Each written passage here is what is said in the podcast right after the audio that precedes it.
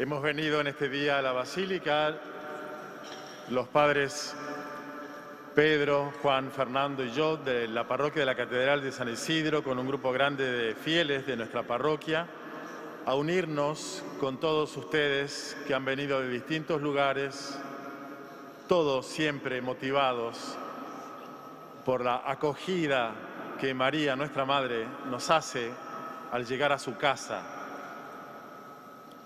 A lo largo de la vida vamos a veces perdiendo el ánimo, las fuerzas, el deseo, las ganas, y todos necesitamos ser recibidos por nuestra Madre del cielo que está aquí junto a nosotros para volver a darnos el aliento que todos necesitamos en nuestra marcha por la vida.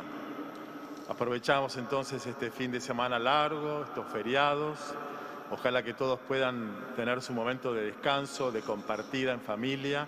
Nosotros en la parroquia, en comunidad, después de esta misa. Y venimos aquí y siempre María nos va a poner junto a su Hijo, a la palabra de su Hijo, a la palabra de Dios,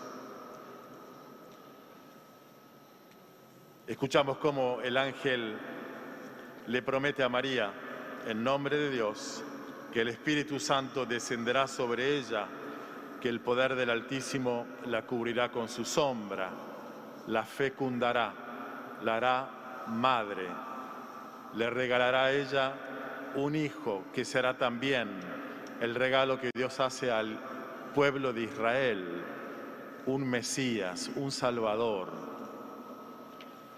El Espíritu Santo siempre embaraza de vida, de vida de Dios a los fieles, a las comunidades, a los pueblos. El Espíritu es fuente vivificante. El Espíritu de Dios es su amor.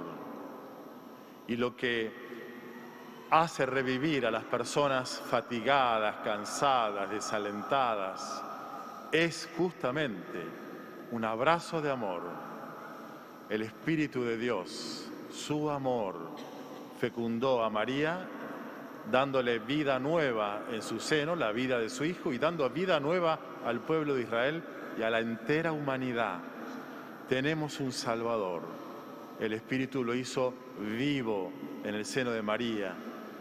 Por eso escuchamos también hoy como primera lectura este texto profético de Ezequiel, donde en tiempos muy largos, muy duros, 60 años, un poco más, desterrados en Babilonia, esclavos, sin destino, sin futuro, sin patria, cuando el ánimo estaba ya hecho pedazos, Dios inspira al profeta Ezequiel y le regala esta visión una visión mística, un valle lleno de huesos secos, porque así estaba la esperanza de Israel, como así también está la esperanza de la humanidad hoy, la de nuestro pueblo en la Argentina, cansados, lastimados por el COVID.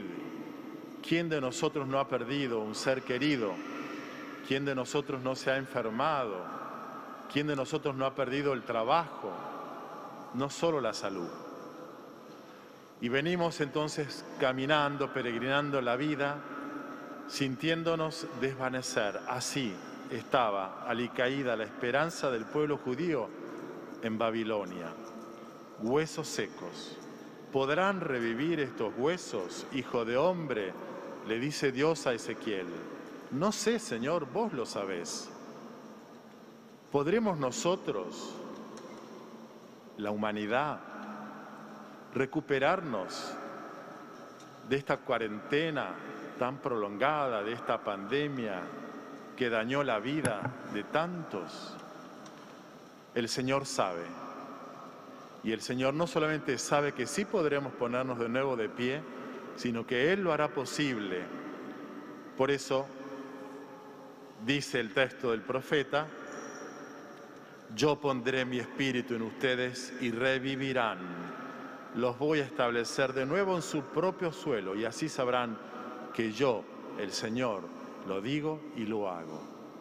pondré mi espíritu en ustedes, el espíritu que da vida, el que fecundó el seno virginal de María, el espíritu que recibimos todos en el bautismo, que nos dio nueva fuerza y energía en la confirmación, el espíritu que convierte el pan y el vino, las humildes ofrendas de esta misa, en el cuerpo y la sangre de Cristo, para venir juntos aquí adelante a comulgar la vida del resucitado, presente porque gracias al Espíritu transformó el pan y vino en el cuerpo de Cristo y la sangre del Señor.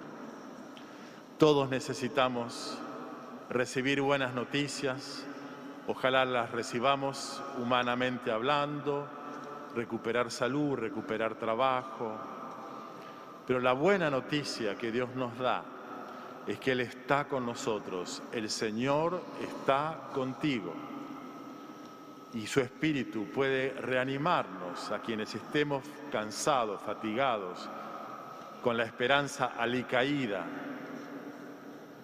Pidamos al Señor que esta peregrinación, esta venida a la casa de María, la mujer llena del espíritu vivificante de Dios, que esta venida a la casa de María también a nosotros nos colme del Espíritu, porque como pueblo en la Argentina también nosotros somos un pueblo con la imagen de los huesos secos que necesitan ser vivificados por la fuerza de Dios, ponernos nuevamente de pie y seguir esperando y comprometiéndonos somos todos necesitados, pero sabemos bien que hay otros que están quizás más necesitados que nosotros. Y necesitamos también ponernos de pie por ellos, para alentarlos en sus propios abatimientos, para darles fuerza, ánimo, porque esto es lo que necesita alguien que está abatido, un hermano, una hermana que junto a él, junto a ella, le dé nueva esperanza que la palabra de Dios hoy y la caricia materna de la Virgen nos reanimen y que podamos salir de nuestra celebración renovados en la esperanza.